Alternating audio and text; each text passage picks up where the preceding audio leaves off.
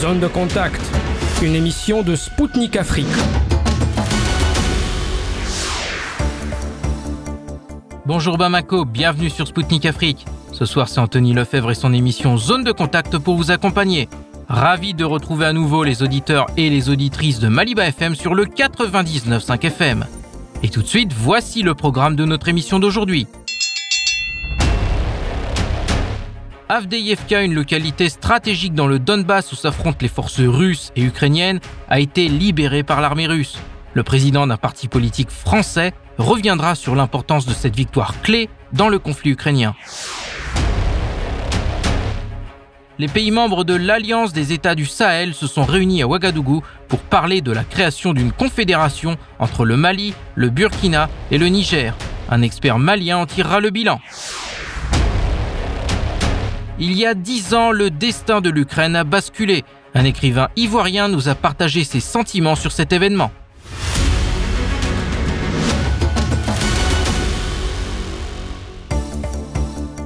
Mesdames et messieurs, je vous rappelle que vous écoutez Radio Spoutnik Afrique sur les ondes de Maliba FM à Bamako sur le 99.5 FM.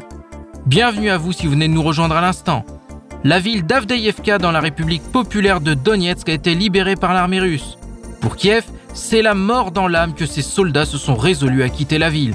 Pour la Russie, la prise de cette localité est d'une importance stratégique. C'est en effet depuis Avdeyevka que l'armée ukrainienne terrorisait les civils à Donetsk et Gorlovka depuis des années. Les missiles utilisés pour bombarder récemment le marché de Donetsk et causer la mort de 27 civils avaient été tirés depuis cet endroit. Des médias américains ont récemment constaté que Kiev semble avoir changé de tactique. Elle est passée à une stratégie de défense active, la même que celle utilisée par les nazis en 1943 sur le front de l'Est, avec les conséquences que l'on a ensuite vues pour la suite de la guerre. Au micro de Spoutnik Afrique, François Asselineau, homme politique français, président du parti politique UPR, a décrypté cette victoire clé de l'armée russe. Le 17 février, les troupes russes ont libéré la ville de Avdeyevka et, pour rappel, c'est de cette localité que la plupart des bombardements des zones civiles de Donetsk qui est provenu au cours des dix dernières années. Comment voyez-vous l'importance de cette victoire et grâce à quoi, selon vous, a-t-elle été possible? Je pense que c'est euh, un tournant euh, symbolique la, dans, dans cette guerre, puisque comme vous l'avez rappelé, ça fait une dizaine d'années en fait que cette ville était devenue un peu un symbole de la lutte entre le gouvernement de Kiev et euh, la Russie pour savoir qui est-ce qui s'approprierait euh, notamment la région de, Donetsk. on est dans la banlieue de, Donetsk. Cette ville avait été euh, transformée en une espèce de camp retranché avec des travaux considérables. Il y a des tunnels, des, fortifications qui avaient été bâtis par les Ukrainiens pour en faire une espèce de, place forte euh, inexpugnable, d'où effectivement étaient lancés beaucoup de, de, munitions, d'obus, etc., euh, sur, euh, sur notamment les, positions russes. Donc il y a eu une bataille acharnée qui a duré plusieurs mois, plus de quatre mois, et qui se termine d'une façon qui quand même est assez triste parce qu'il y a eu énormément de, de morts de part et d'autre, mais qui se termine par une victoire, euh, par une victoire russe. Ce qui, euh, après l'affaire de Bakhmut, montre que euh, la, position, les positions ukrainiennes sont de plus en plus difficiles à tenir. Il n'y a pas ensuite une espèce de seconde ligne pour les, Ukrainiens. Et donc, la question qui se pose maintenant est de savoir si euh, c'est simplement une ville qui a été prise sur la ligne de front qui ne bouge plus depuis des mois, ou bien si ça préfigure, comme certains analystes le pensent, un effondrement possible de, l'ensemble de la ligne de front au détriment de, l'Ukraine. Alors ça a été rendu possible par l'acharnement des troupes, des troupes russes. Il y a eu énormément de soldats qui sont morts d'ailleurs. On parle de plusieurs milliers de soldats morts russes. Euh, ça a dû, c'est dû également à, l'affaiblissement de l'approvisionnement euh, du côté ukrainien en munitions, en armes, puisqu'en fait, on sait que derrière l'Ukraine, c'est pas seulement l'Ukraine, c'est en fait les pays de l'OTAN euh, qui arment l'Ukraine et en particulier les États-Unis d'Amérique. Euh, le Zelensky, Vladimir Zelensky, ne passe son temps à parcourir les pays d'Europe et des États-Unis pour réclamer toujours plus d'argent et de munitions. Et vous savez qu'aux États-Unis, où le gouvernement est quand même tenu par le vote des parlementaires, notamment des représentants, eh bien vous savez qu'il y a un blocage depuis maintenant plusieurs semaines pour euh, fournir de nouveau de l'argent et des, munitions aux Ukrainiens. Donc il y a un véritable souci du côté ukrainien, et qui est d'abord un nombre de morts considérable du côté de la jeunesse ukrainienne, donc il y a, eu énormément de pertes d'hommes, mais il y a aussi un, un manque de d'armes et de, munitions qui se fait sentir, et c'est la raison pour laquelle certains analystes pensent que si les États-Unis ne bougent pas, si les représentants républicains ne bougent pas sur leur position, mm, certes, les pays de l'Union européenne pourront euh, éventuellement envoyer des munitions. On voit que au Danemark, le Danemark se propose d'envoyer toutes les munitions dont il dispose à l'Ukraine. Mais enfin, on voit bien quand même au total que l'Ukraine risque de se retrouver face à une Russie euh, surpuissante qui continue à augmenter son budget militaire et dans une position de grand affaiblissement. Donc, euh, est-ce que ça va durer encore des années ou est-ce que ça va durer quelques semaines? Nul n'en sait rien, ça va dépendre beaucoup de l'attitude des Américains dans la matière hein, dans les semaines qui, qui viennent. Et je voudrais revenir avec vous sur euh, un volet international. Euh, alors que l'Ukraine a perdu donc cette ville d'Avdeïevka, on a le président américain Joe Biden qui insiste sur, sur l'envoi d'un nouveau lot d'aide militaire à Kiev, estimant qu'il serait absurde de refuser de soutenir Kiev dans ce contexte. Comment expliquez-vous ce narratif du président américain? C'est-à-dire, je pense que ça s'inscrit. Alors, il y a, tout un arrière-plan. Il y a l'arrière-plan euh, d'abord de l'État profond américain. C'est-à-dire que cette affaire de guerre en Ukraine, euh, on a déjà eu l'occasion d'en parler, mais ça ne sort pas d'un chapeau. On essaie d'expliquer aux populations occidentales et notamment en France, on essaie d'expliquer que euh, histoire, une histoire complètement fabriquée en fait. On essaie d'expliquer que l'Ukraine était un petit pays très très gentil, et puis d'un seul coup, il y a l'ogre russe qui a voulu euh, dévorer l'Ukraine, qui s'est attaqué à ce pays sans raison, euh, qui euh, va essayer d'avaler toute l'Ukraine, puis après attaquera la, Pologne, et puis l'Allemagne, et puis la France. Voilà, ça c'est ce que les médias racontent pour au peuple, au, comment dirais-je, à l'opinion publique française, pour faire croire aux Français que Poutine serait un nouvel Hitler. Voilà, ça c'est ce qui est raconté un peu partout. Alors dans un premier temps, bah, les populations en France, elles ont cru ce qu'elles entendaient à la télévision et à la radio. Mais maintenant, ça fait quand même, ça va faire deux ans bientôt qu'il y a eu une invasion euh, de la en Ukraine, et puis entre temps, il y a quand même eu beaucoup beaucoup de gens qui se sont renseignés, il y a eu les réseaux sociaux qui sont intervenus, et donc il y a quand même maintenant beaucoup de gens dans l'opinion publique française comme dans l'opinion publique occidentale euh, qui ne croient plus tout à fait dans ce dans ce narratif, et qu'une interview comme celle de, de, de Poutine avec euh, Carlson a beaucoup contribué aussi à, à modifier un peu la perception. Alors euh, l'État profond américain, lui, c'est pour lui une guerre de la de l'OTAN contre la Russie, mais c'est depuis l'affaire du Maïdan, depuis la révolution du Maïdan, l'initiative du conflit a été du côté de l'OTAN. C'est bien les États-Unis qui ont orchestré la révolution du Maïdan. Ce sont les États-Unis qui ont soutenu euh, les nouvelles autorités de Kiev, notamment dans leur politique discriminatoire à l'égard des populations euh, russophones du euh, Donbass et de Crimée. Euh, avec des, des exactions. C'est bien de là que, que, que c'est là qu'a commencé l'affaire. Et puis, euh, c'est un secret de polichinelle que les autorités, l'État profond américain, notamment représenté par la fameuse Victoria Nuland, euh, qui était à la manœuvre au moment du Maïdan, elle a fait des déclarations assez extraordinaires pour expliquer que la Russie était un pays beaucoup trop grand pour 155 millions d'habitants et qu'il fallait le découper en morceaux.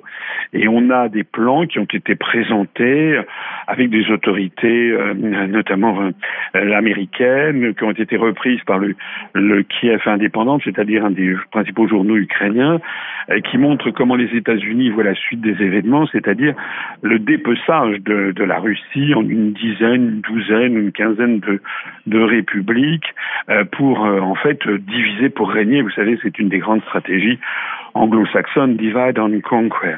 Donc, ce qu'il faut bien comprendre, c'est qu'il y a toute une géopolitique qui est derrière, avec la volonté de l'État profond américain de, s'attaquer en fait à la, Russie, pour diviser la Russie. D'ailleurs, ils ont le même projet pour l'Arabie saoudite, pour la Turquie et pour la Chine également. Hein. Les propos, enfin, sur que ce soit les manœuvres vis-à-vis de Taïwan, vis-à-vis du Tibet, vis-à-vis des Ouïghours, tout ça participe de la même volonté washingtonienne, du moins de certains cercles du pouvoir à Washington, d'essayer ben, de diviser tous les États qui pourraient faire de l'ombre à la puissance américaine au XXIe siècle. Le problème, c'est que cette vision-là, à mon avis et à l'avis de beaucoup de spécialistes, est quand même une vision folle, euh, puisqu'elle fait, elle fait comme si euh, tous les pays, la Chine, la Russie, etc., allaient se laisser dévorer tout cru et se laisser couper en morceaux, alors même que ce sont des pays en pleine, croissance économique. La Chine, la Russie, la Russie a retrouvé une puissance en l'espace de 25 ans qui est impressionnante, pour ne pas parler de la Chine, alors qu'au même moment, les États-Unis et l'Occident en général sont en, sont en déclin rapide.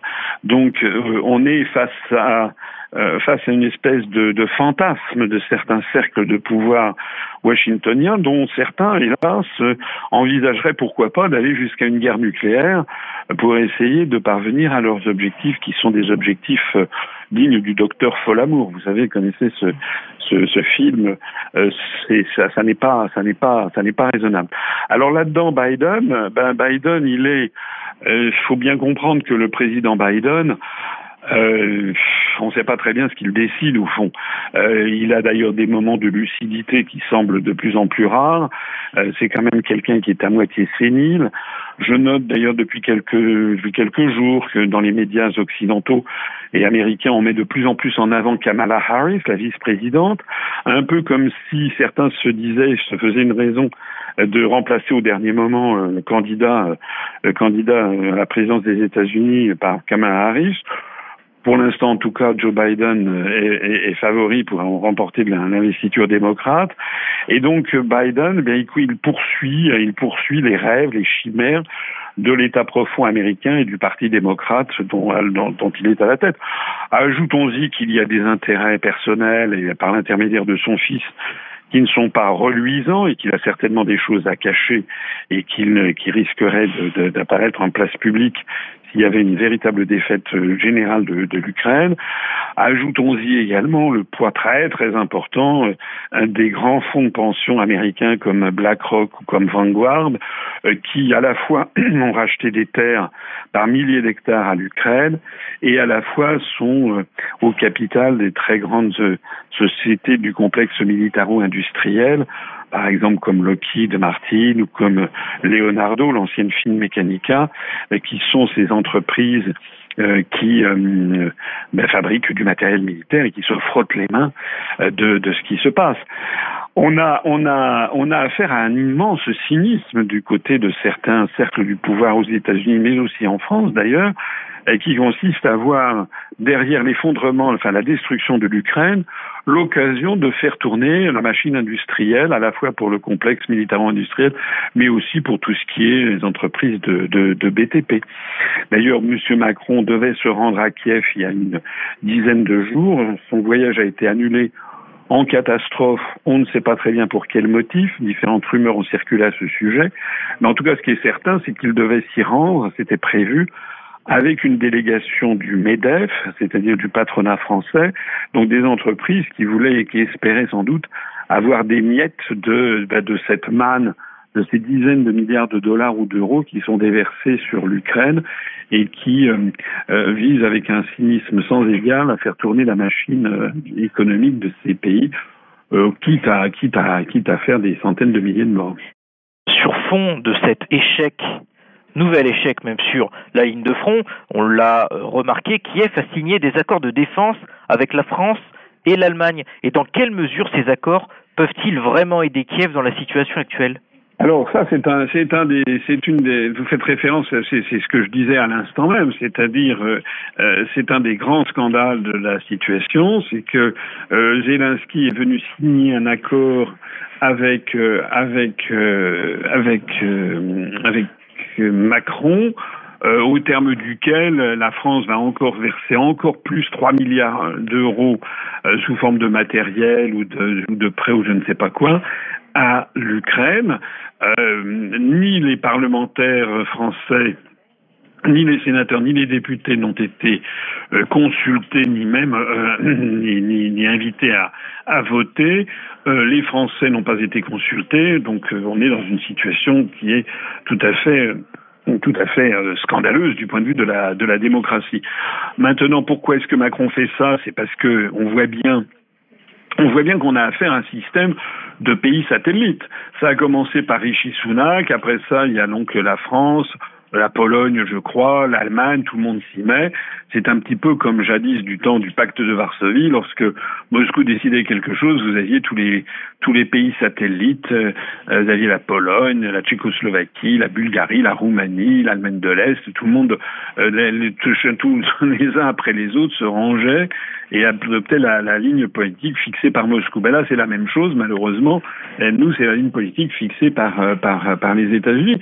Mais qu'est-ce que ça va changer? Ce qui, est absolument extraordinaire, c'est que nous sommes dirigés par des gens dont on ne sait pas ce qu'ils veulent en fait.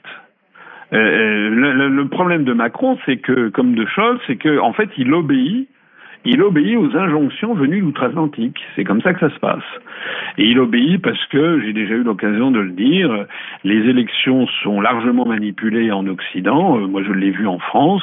Il suffit de donner 30% de, du, temps de parole à Macron et, et, et moi, j'ai eu 0,8%. Ben, les Français ne me connaissent pas. Donc, les Français, malheureusement, la population, qui n'est pas très spécialiste de la politique et encore moins de la géopolitique, quand vous avez tous les médias qui chantent les louanges euh, de Macron sur tous les tons pendant des heures et des heures, jour, jour après jour, ben, les gens finissent par voter. C'est, pour Macron, c'est ce qui s'est passé en 2017 et en 2022.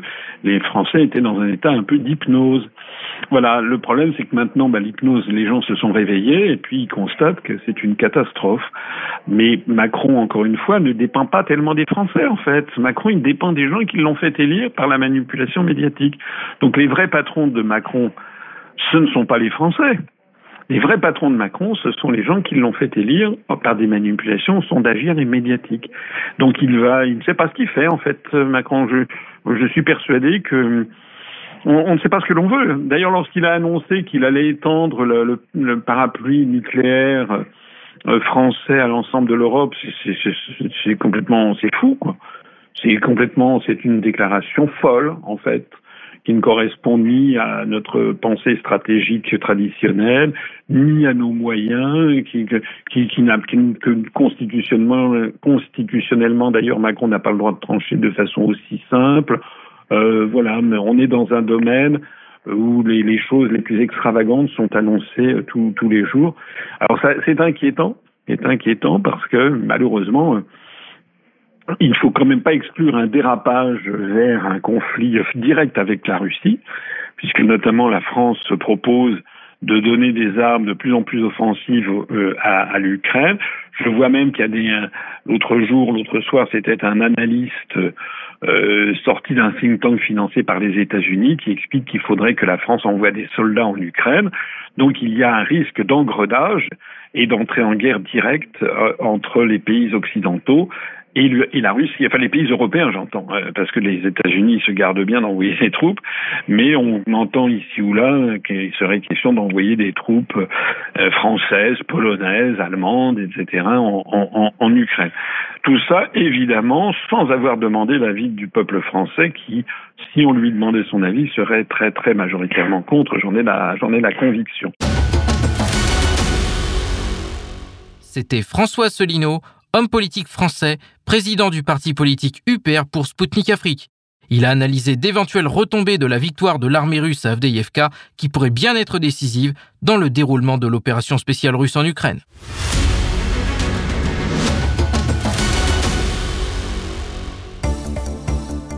Chers auditeurs et auditrices de Maliba FM, vous écoutez Spoutnik Afrique sur les ondes de Maliba FM à Bamako. Bienvenue aux auditeurs et aux auditrices qui viennent de régler leur poste de radio sur le 99.5 FM. Les ministres des pays membres de l'Alliance des États du Sahel, composés du Mali, du Burkina Faso et du Niger, se sont réunis à Ouagadougou le 15 février dernier. Lors de cette rencontre, ils se sont félicités des succès obtenus jusqu'à ce jour dans leur lutte contre le terrorisme grâce à la mutualisation des efforts. Ils ont également réaffirmé leur objectif de créer une confédération qui regroupera les trois États membres sans toutefois procéder à une révision de la charte. Les représentants du Mali, du Burkina Faso et du Niger ont convenu de ne pas s'arrêter en si bon chemin. Ils ont formulé plusieurs recommandations en ce sens. Une feuille de route de la future confédération des États du Sahel doit être élaborée, ainsi que sa charte graphique dont les travaux doivent être accélérés. Un projet de protocole additionnel relatif à la libre circulation des personnes, des biens, à la défense et à la sécurité doit être mis en place suite au retrait des pays de l'AES de la CDAO qui devrait officiellement intervenir le 29 janvier 2025. Enfin, de nouveaux partenaires stratégiques doivent être identifiés. Au micro de Spoutnik Afrique, Moussa Nabi Diakité, directeur de publication du journal malien L'Élite, a commenté ce sommet symbolique de l'AES. Monsieur Diakité, des ministres du Burkina Faso, du Mali et du Niger, les trois pays membres de l'Alliance des États du Sahel, se sont réunis à Ouagadougou ce 15 février en vue de préparer le terrain pour créer une confédération. Comment estimez-vous les résultats de cette rencontre? Oui, bien sûr, euh, nous avons euh, appris euh, la tenue d'une réunion des ministres de, l'AIS et la rencontre s'est tenue du 14 au 15 février 2024 et a donné des recommandations comme telles l'élaboration de la feuille de route de la Confédération des États du Sahel, l'accélération euh, de l'élaboration de la charte graphique de l'AIS, élaborée dans le meilleur délai les projets et protocoles additionnels relatifs à la répartition et aux compétences entre la Confédération et les États, et l'élaboration de la d'un protocole additionnel relatif à la libre des personnes et des à la défense et à la sécurité pour faire face aux implications liées au retrait des États de l'AIS et de la CDO, mettre en place un cadre de concertation en vue de les implications liées au retrait de la Identifier des partenaires stratégiques. Je pense que c'est une euh, rencontre qui était quand même euh, de grande importance euh, d'envergure parce que ça a permis de s'avancer sur les grands axes qui ont été les jours, les mois à venir, je pense que nous aurons à faire face maintenant peut-être à une feuille de route claire pour la mise en place de la Confédération, mais aussi la définition de ce qui même va constituer euh, l'AIS, c'est-à-dire euh, les organisations spéciales et puis euh, euh les délégations qui vont composer l'organisation. Je pense aussi que dans les jours à venir, ils vont aussi parler de la mise en place des mécanismes qui peuvent euh, favoriser la libre circulation des personnes et de biens pour lever les barrières de frontières, euh, surtout les taxes douanières euh, sur le, transport des personnes et de biens. je pense que ça va, c'est dans l'optique de remplacer un peu ce qui, qui a manqué à la CEDAW. Je pense que c'est une réunion d'envergure et qui va, qui décide maintenant peut-être ce qui va devenir de l'AIS dans les jours, à venir et quelles seraient les caractéristiques de cette future confédération et qu'est-ce qui changera concrètement pour les populations? Alors, euh, la question de... Maintenant, les caractéristiques de la confédération, comme vous le savez, c'est juste euh, une rencontre qui a, donné lieu à l'élaboration quand même euh, d'un certain nombre de recommandations issues même de l'avis euh, des experts qui se sont réunis lundi dernier. Et donc, je pense que nous aurons d'amples informations sur les caractéristiques de la constitution de l'AIS, comme je l'ai dit, et aussi les mécanismes sur lesquels l'AIS va s'appuyer pour faciliter et la coopération, l'intégration sécuritaire, euh, politique et économique. Et comme vous le savez aussi, euh, quand ils ont parlé peut-être de la mise en place de mécanisme de, pour faciliter la liberté des personnes et de leurs biens. Je pense que ça, c'est sur le plan économique et je pense que ça aussi euh, pour euh, définir clairement euh, la levée des barrières et des frontières entre les trois pays du Liptako Gourma et pour que les peuples soient ensemble un peuple, pour que les objectifs que les juristes soient partagés de commun accord par les peuples qui ont un grand partage la culture et surtout les réalités socio-économiques. je pense que les caractéristiques qui vont venir après avec l'identification des partenaires, des partenaires, l'identification de la charte de, de, de la de l'AIS, je pense que euh, dans les jours à venir, nous en aurons beaucoup plus sur les institutions qui vont euh, émaner de la Confédération et puis les délégations spéciales. Et voilà. Euh, comment ça va se passer, peut-être la mise en place d'un comité interparlementaire, d'une commission euh, voilà, et d'une conférence des chefs d'État de l'AIS. Mais au-delà de cela, peut-être qu'ils vont aussi tirer les soins de tout ce qui a manqué à la CEDAO et tout ce qui a manqué aux organisations euh, d'intégration sous-régionale pour forcer, baser leurs forces sur ces manquements et en faire leur potentialité.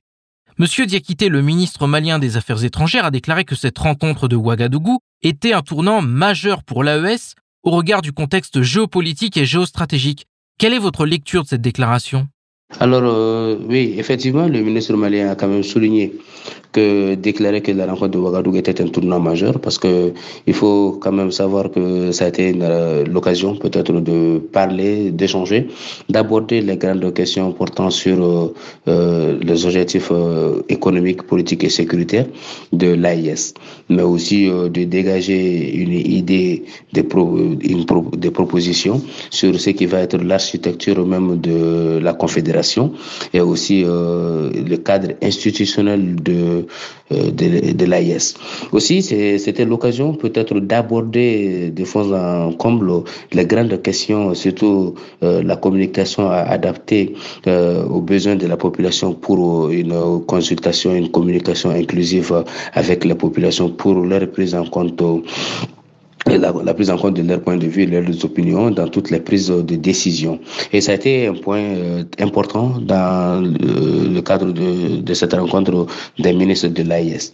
Aussi, euh, ce qu'il faut noter avec espoir, c'est que c'est là, euh, cette conférence, euh, cette rencontre va maintenant euh, être soumise, ces recommandations seront soumises à l'appréciation des chefs d'État et très bientôt, selon aussi les confidences des de, certains participants. Il va bientôt y avoir une conférence des chefs d'État de la CEDAW, un sommet des chefs d'État de l'AIS plutôt, euh, pour donner, euh, pour créer porter sur le fonds baptismaux concrètement la Confédération des États de, euh, de l'AIS. Et c'est ce sommet-là qui va aussi concrétiser toutes les recommandations euh, concernant euh, la charte graphique de l'AIS, concernant le cadre institutionnel de l'AIS, concernant la communauté d'intégration économique et la communauté de liberté de circulation des personnes et de leurs biens et d'intégration de l'AIS. au cours de ce sommet-là, donc maintenant, ils vont acter la création de l'AIS et je pense que cette rencontre était la rencontre préparatoire de ce sommet euh, qui va être euh, le point culminant de euh, la création de l'AIS et sa mise en œuvre qui va débuter à, à partir de là. Monsieur Diakité, le général Tiani a évoqué l'intention de créer une monnaie régionale unique pour remplacer le franc CFA. Pour lui, la monnaie est une étape de sortie de la colonisation. Comment voyez-vous cette initiative? Mais oui, euh, comme vous savez, euh, le président Tchani euh, a dit que peut-être la monnaie est l'étape de sortie de la colonisation. Vous savez, la monnaie CFA est aujourd'hui beaucoup décriée, surtout pas même maintenant, mais depuis bien longtemps, par euh, des mouvements panafricanistes euh, comme les Kémy Seba et beaucoup d'autres qui ont dénoncé le franc CFA, qui reste encore à leurs yeux un franc issu de la colonisation et une imposition monétaire et économique des puissances occidentales, notamment la France. Et dire, euh, faire une, envisager de faire une monnaie était aussi un objectif de la CDAO et c'était en discussion. On parlait même de sa mise en circulation en 2027. C'est une aspiration de l'ensemble du peuple africain.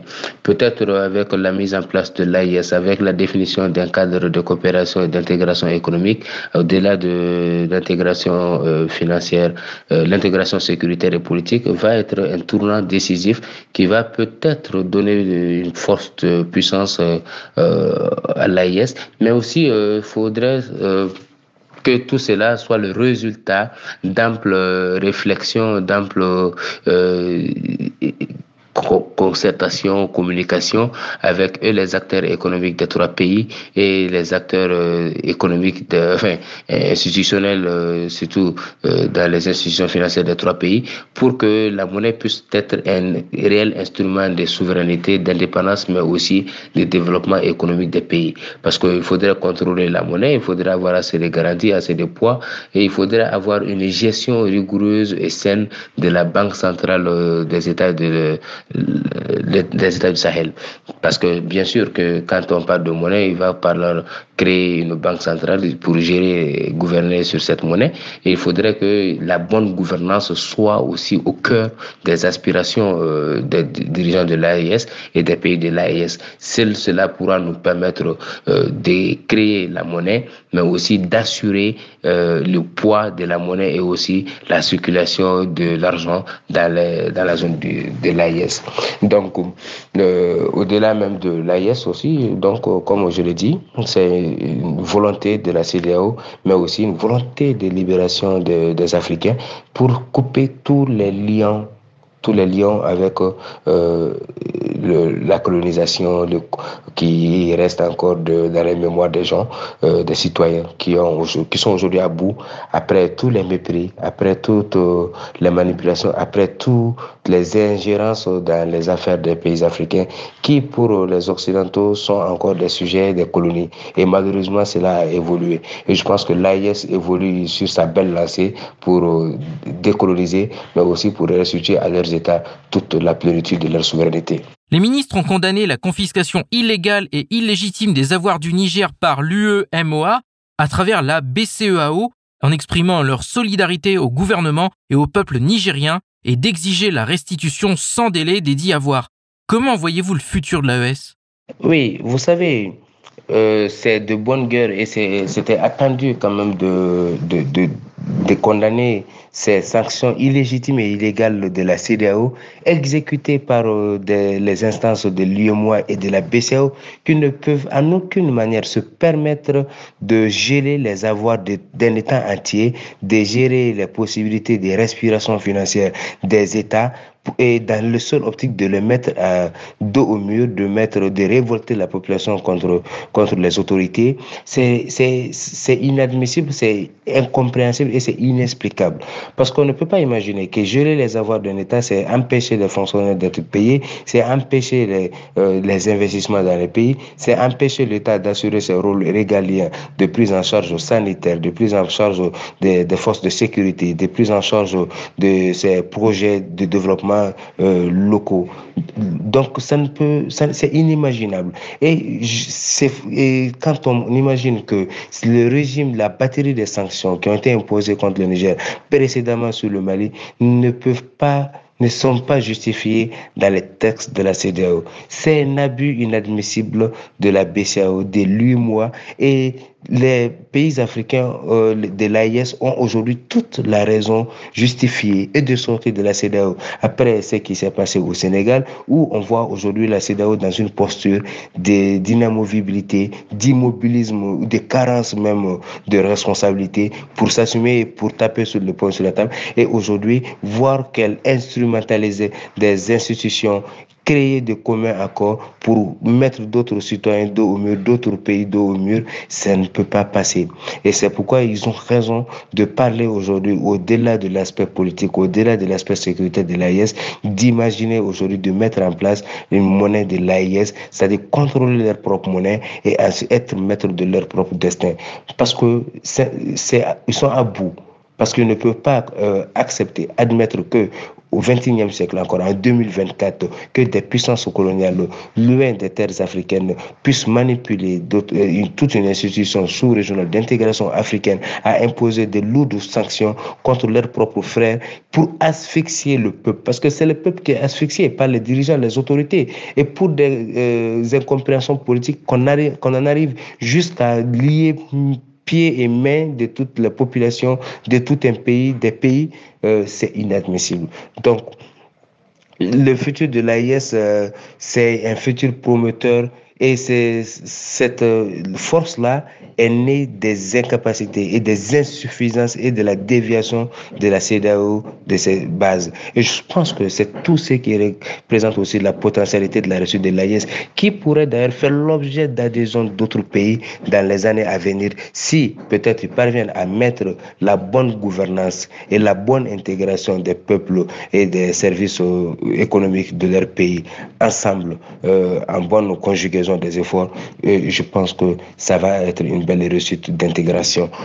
Contrairement peut-être à ce que les pessimistes disent, ce sont des pays qui regorgent d'énormes potentialités de richesse, d'énormes euh, potentialités d'investissement et d'énormes territoires riches en plusieurs matières qui peuvent euh, rapporter beaucoup au continent si est exploité par les pays pour les intérêts de leur population et leurs propres intérêts. Et c'est ce qui guide les actions des pays de l'AIS. Le respect de la souveraineté, le respect des choix stratégiques et le respect de l'intérêt supérieur des peuples. Et je pense que c'est de bonne guerre et rien ne peut dévier de cela. C'était Moussa Nabi Diakité, directeur de publication du journal malien L'Élite pour Sputnik Afrique.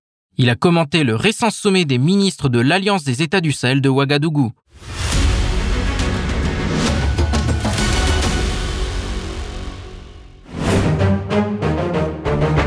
Suivez Sputnik Afrique sur Maliba FM du lundi au vendredi à 19h. Sputnik décryptera l'actualité africaine et internationale dans ses émissions L'Afrique en marche, Zone de contact et Marché en main.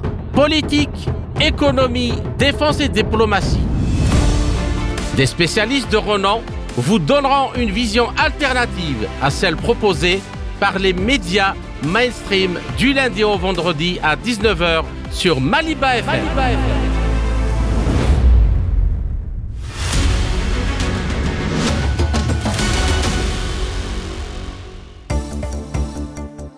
Mesdames, Messieurs, vous écoutez Spoutnik Afrique sur les ondes de Maliba FM sur le 99.5 FM.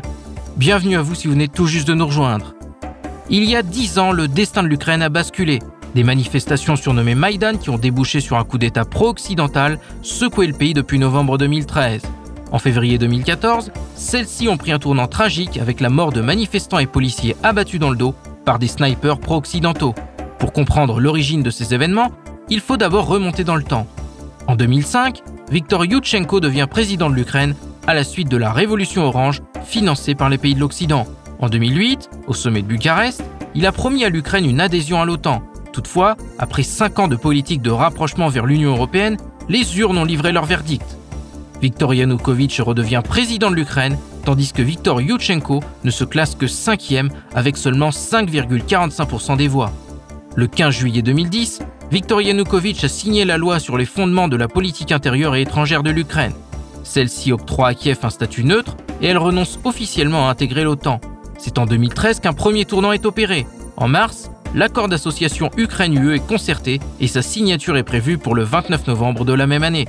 Mais le 21 novembre, huit jours avant la date prévue, Viktor Yanukovych renonce à apposer sa signature au document. C'est alors que des manifestations surnommées Maïdan ont commencé dans tout le pays avec le soutien des Occidentaux. Le 18 février 2014, les événements vont prendre une autre tournure avec des affrontements armés entre forces de l'ordre et manifestants. Le lendemain, les protestataires ont refusé de quitter la place de l'indépendance et le Conseil de sécurité de l'Ukraine a décrété le début de l'opération antiterroriste. Le 20 février, des tireurs non identifiés ont ouvert le feu sur les manifestants. Plus de 100 personnes sont mortes depuis le début des émeutes le 18 février 2014. Le 21 février, le président Viktor Yanukovych a signé un accord avec l'opposition afin de sortir de la crise, mais a dû quitter Kiev quelques heures plus tard, dans la nuit, sous pression de cette même opposition.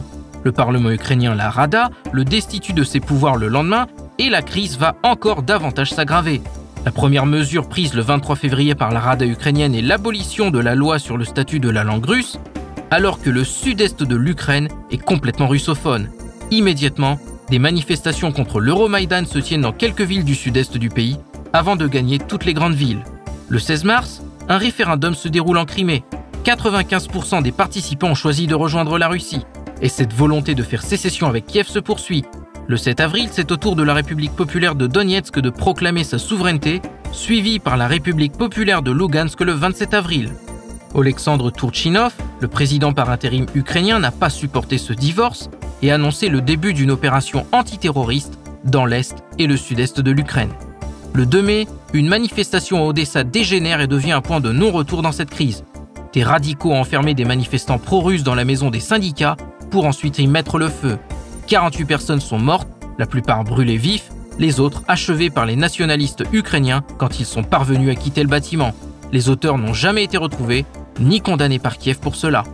Deux plans de cessez-le-feu et de règlement diplomatique sont signés à Minsk en septembre 2014 et février 2015 avec la médiation de la France, l'Allemagne et de la Russie, mais ne seront pas réellement respectés. En 2022, Angela Merkel et François Hollande avaient avoué que la signature de ces accords était destinée à faire gagner du temps l'Ukraine afin qu'elle se prépare à la guerre. Suite à une dégradation de la situation dans le Donbass à l'automne 2021, la Russie a lancé une opération militaire spéciale en février 2022 afin de venir en aide et de protéger les populations de ces régions. Pour revenir sur ces événements, je reçois Sylvain Takoué, écrivain ivoirien en exil au Mali, directeur général du prix international Vladimir Poutine et président du mouvement politique souverainiste ivoirien RURNCI, comprenez par cela rupture et renouveau en Côte d'Ivoire.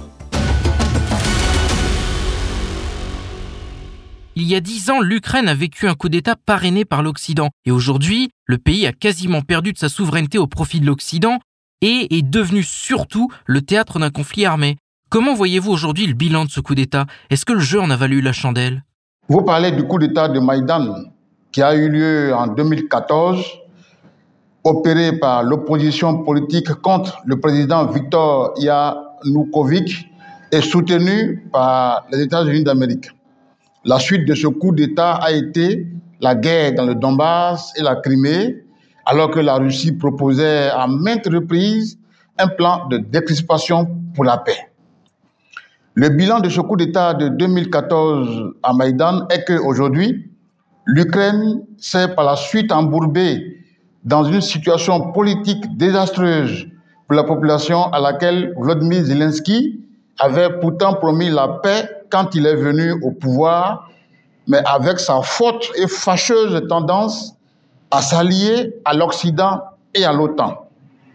Et c'était pour y mettre un terme que la Russie a lancé en février-mars 2022 des spécial. Regardez toute cette destruction épète en vies humaines et en biens. La situation que nous voyons en Ukraine est apocalyptique. Mais c'est la mauvaise foi politique et le jeu malsain d'ingérence des États-Unis qui ont conduit à cela. Qui ont conduit vraiment à cela.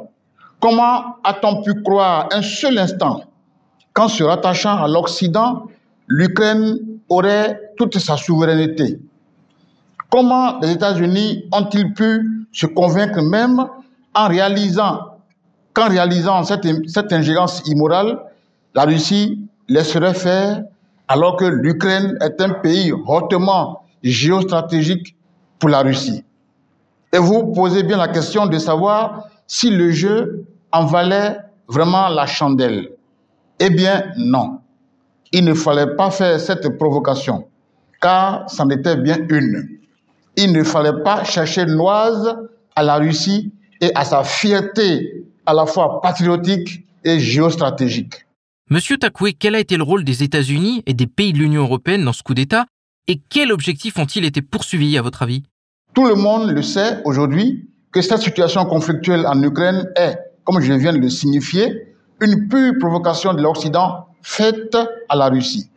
Les États-Unis ont soutenu contre le président Leonid Kukma l'élection présidentielle de Viktor Ionovic, qui était alors considéré comme un pro-occidental, en lui offrant un troisième tour électoral, d'ailleurs non prévu dans la constitution de l'Ukraine. C'est avec lui qu'est née la question de l'association de l'Ukraine avec l'Union européenne et l'OTAN. Puis, il y a eu une crise politique avec lui à cause du traité douanier entre la Russie et l'Ukraine, dont voulait profiter l'Occident pour inonder et caporaliser le marché russe. C'était un traité de libre-échange offert par la Russie à l'Ukraine et qui rapportait beaucoup à l'économie ukrainienne. En pesant cela dans la balance, le président Viktor Yanukovych demandait à ses soutiens occidentaux de lui donner le temps de bien réfléchir à ce deal proposé par les traités avant de s'y engager. Entre-temps, flairant la manipulation américaine, la Russie, après plusieurs interpellations faites au président Viktor Yanukovych de ne pas céder aux demandes occidentales, a décidé purement et simplement de fermer sa frontière entre elle, la Russie, et l'Ukraine. Entre la Russie et l'Ukraine. L'Occident, craignant alors de voir le président Viktor Yanukovych faire un rétropédalage de leur proposition de profiter du traité, a dû anticiper et en a dû anticiper en instrumentalisant l'opposition politique et créer une crise entre elle et le président Viktor Yanukovych. Pouvoir à la tête de l'Ukraine, un pion pouvant faire son affaire. C'est toujours cela, l'Occident. Chercher un pion à la tête des États, pion qui puisse faire son affaire. Des représentants de l'Allemagne, de la France et de la Pologne se sont ainsi portés garants en vue d'un règlement politique pacifique de la crise. Mais l'opposition a quand même fait le coup d'État de 2014, soutenu par les États-Unis par le biais de la CIA. Une révélation fait même état d'une somme de 5 milliards de dollars US dépensés à cet effet par les États-Unis dans cette opération d'ingérence. Quand ce coup d'État a eu lieu, les soi-disant garants du règlement politique pacifique, c'est-à-dire l'Allemagne, la France et la Pologne, se sont régnés ipso facto, laissant faire les choses ainsi. L'objectif clé poursuivi dans cette affaire était celui de l'expansion territoriale de l'OTAN en Europe de l'Est. C'est ce que commanditait l'Occident avec à sa tête les États-Unis d'Amérique. Mais l'Occident, c'est le mot valise qui englobe et désigne à la fois les États-Unis et l'Europe. Ce bloc occidental est encore et toujours ancré dans son idéologie unipolaire de l'après-seconde guerre mondiale, qui est celle de l'hégémonie à outrance. Le bras armé de cette hégémonie, eh bien, c'est l'OTAN. Son principe actif est de conquérir ce que Adolf Hitler appelait l'espace vital. L'Ukraine est donc dans ce viseur. L'Ukraine était donc dans ce viseur. Or, ne l'oublions pas, la Russie actuelle, qui était hier l'URSS et l'Union soviétique, a toujours militairement fait peur au bloc occidental. La phobie, le bloc occidental a, a eu toujours la phobie de la Grande Russie. Mais les États-Unis diffament constamment la Russie en proférant qu'elle est une dangereuse menace nucléaire pour la stabilité du monde, alors qu'il n'en était rien. Alors qu'il n'en est rien. La Russie ne se dotait plutôt que d'armes de dissuasion pour préserver sa propre survie, ce qui est tout à fait normal, se préservant ainsi de la menace hégémonique occidentale. Le calcul de ce bloc occidental a donc été simple mais naïf. C'est-à-dire tout faire pour avoir sous sa coupole le pays russophone, donc l'Ukraine, qui lui permettrait d'élargir les frontières est de l'OTAN et de permettre ainsi aux États-Unis d'Amérique d'avoir directement les yeux et les oreilles, les yeux, les oreilles et le nez juste à quelques encablures de la Russie, la surveiller stratégiquement en regardant tout de l'intérieur, par-dessus ses frontières. Il fallait alors, pour y parvenir, avoir un contrôle politique sur l'Ukraine.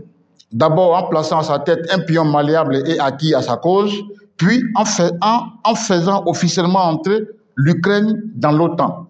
Tout cela, rappelons-le, est fortement lié à la grande peur, à la grande phobie hégémonique dont se nourrit toujours, dont se nourrit depuis toujours l'Occident face à la Russie.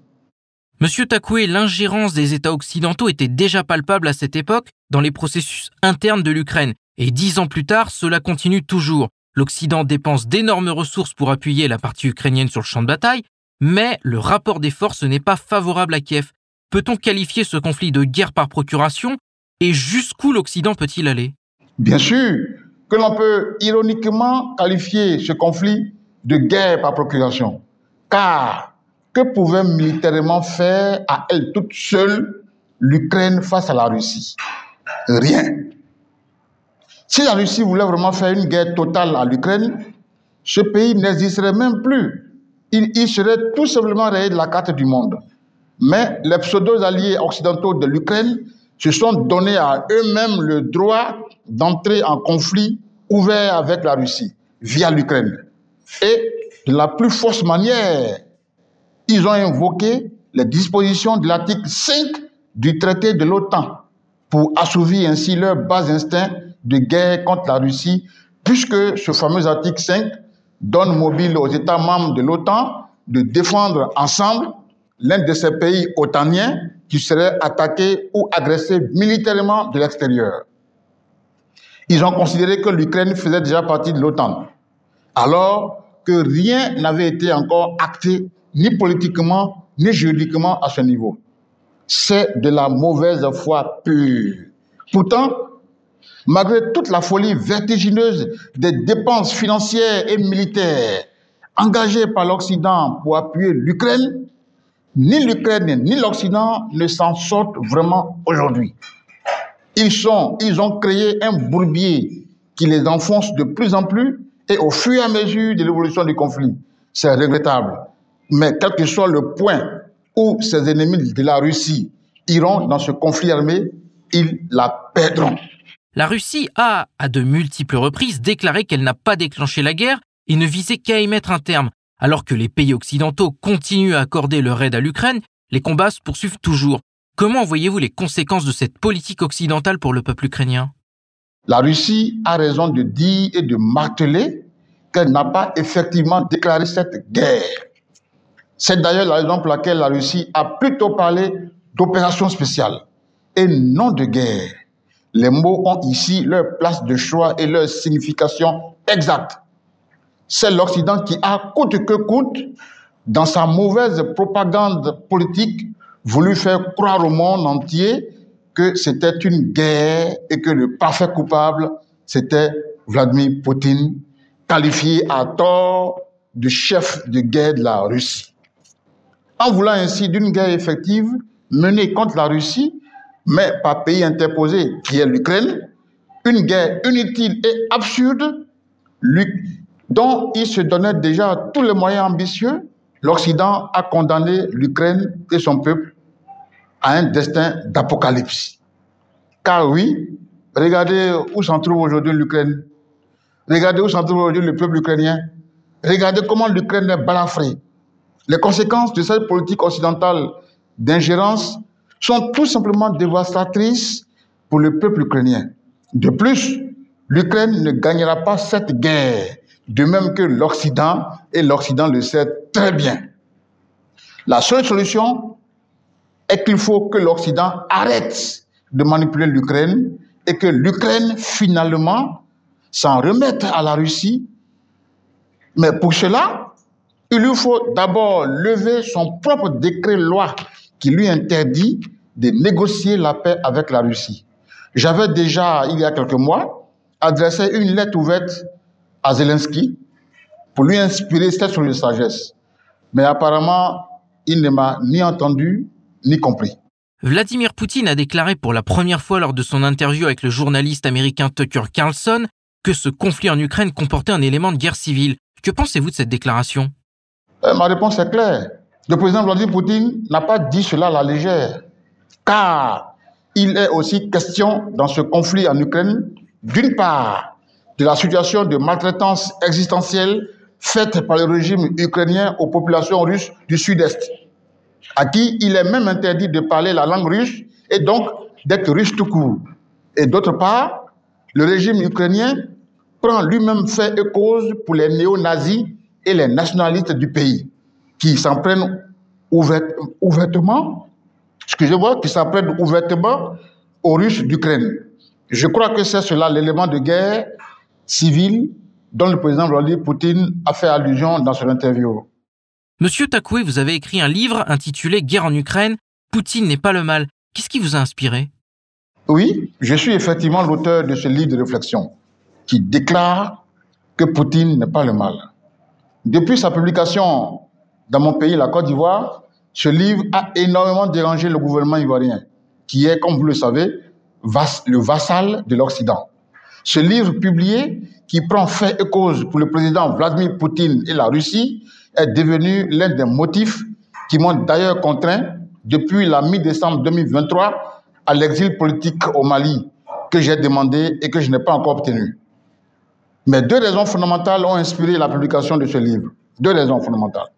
La première raison est que j'ai été choqué en tant qu'écrivain et intellectuel africain de voir que l'intelligentsia africaine n'ait pu apporter le moins de soutien au président dans sa situation aux prises avec l'Occident et dont le pays, la Russie, a toujours été au chevet des États africains qui empruntaient la voie de la souveraineté depuis le moment des indépendances factices distribuées à coups de cuillère par la France jusqu'à nos jours.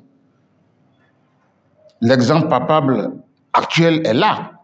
C'est l'accompagnement que fait la Russie à la souveraineté de l'Alliance des États du Sahel, AES. Voyez-vous? Sans avoir jamais été une puissance mondiale esclavagiste ni colonialiste à l'égard de l'Afrique, ni avoir rien bénéficié d'elle, d'elle, la Russie apporte une excellente coopération à notre continent. Les preuves sont tangibles partout, un peu partout sur le continent africain.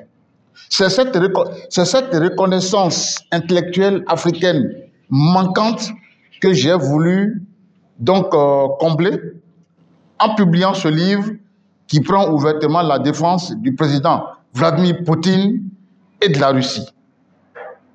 C'est la première raison. La deuxième raison, c'est le rapprochement exact que j'ai fait entre cette ingérence inqualifiable de l'Occident dans les affaires politiques intérieures du bloc russe et la même ingérence de l'Occident dans les affaires politiques des, États africains. En tant qu'Africain, ce n'est pas une situation dont je ne suis pas accoutumé. Et encore plus, en tant qu'écrivain et intellectuel africain, je ne pouvais qu'apporter un éclairage à ce qui se passe et dénoncer publiquement cette même, politique d'immixtion de l'Occident dans les affaires russes qui est la même émission qui est dénoncée un peu partout en Afrique où elle a cours. L'écrivain, comme je le répète souvent partout, est un esprit de réflexion qui n'a pas de frontières et qui apporte une plus-value, une valeur ajoutée à la construction du monde.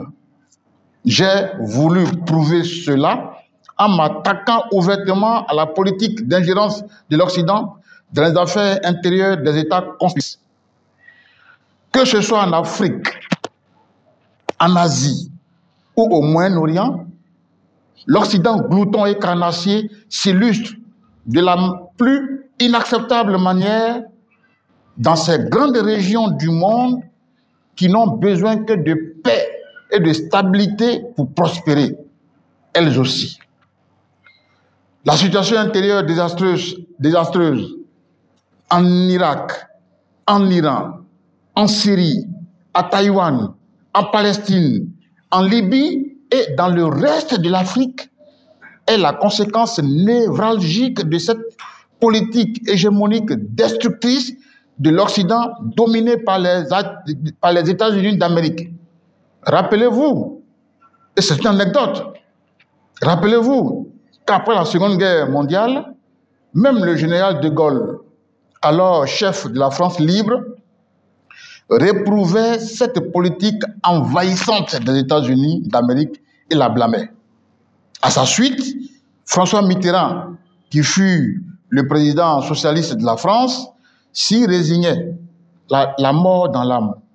Eh bien, ces deux hommes d'État français, c'est qu'aujourd'hui, la France est le pays d'Europe dont les États-Unis se servent comme comme le nègre de maison, envoyé au charbon, partout. On en a vu la preuve pathétique, on en a vu la pathétique illustration dans cette crise ukrainienne. Donc oui, le mal de la guerre en Ukraine, ce n'est pas Poutine, mais les dirigeants politiques de l'Occident. C'était Sylvain Takoué, écrivain ivoirien en exil au Mali, directeur général du prix international Vladimir Poutine et président du mouvement politique souverainiste ivoirien RURNCI, rupture et renouveau en Côte d'Ivoire pour Spoutnik Afrique. Il est revenu sur le coup d'État qui a bouleversé le destin de l'Ukraine il y a tout juste dix ans. Mesdames, Messieurs, Spoutnik Afrique rend maintenant l'antenne à Maliba FM. Moi, Anthony Lefebvre, je vous donne rendez-vous très vite pour un nouveau numéro de mon émission Zone de Contact. Je vous invite à consulter notre site internet et à vous abonner à notre page Telegram Spoutnik Afrique officielle pour suivre l'actualité africaine et internationale en direct.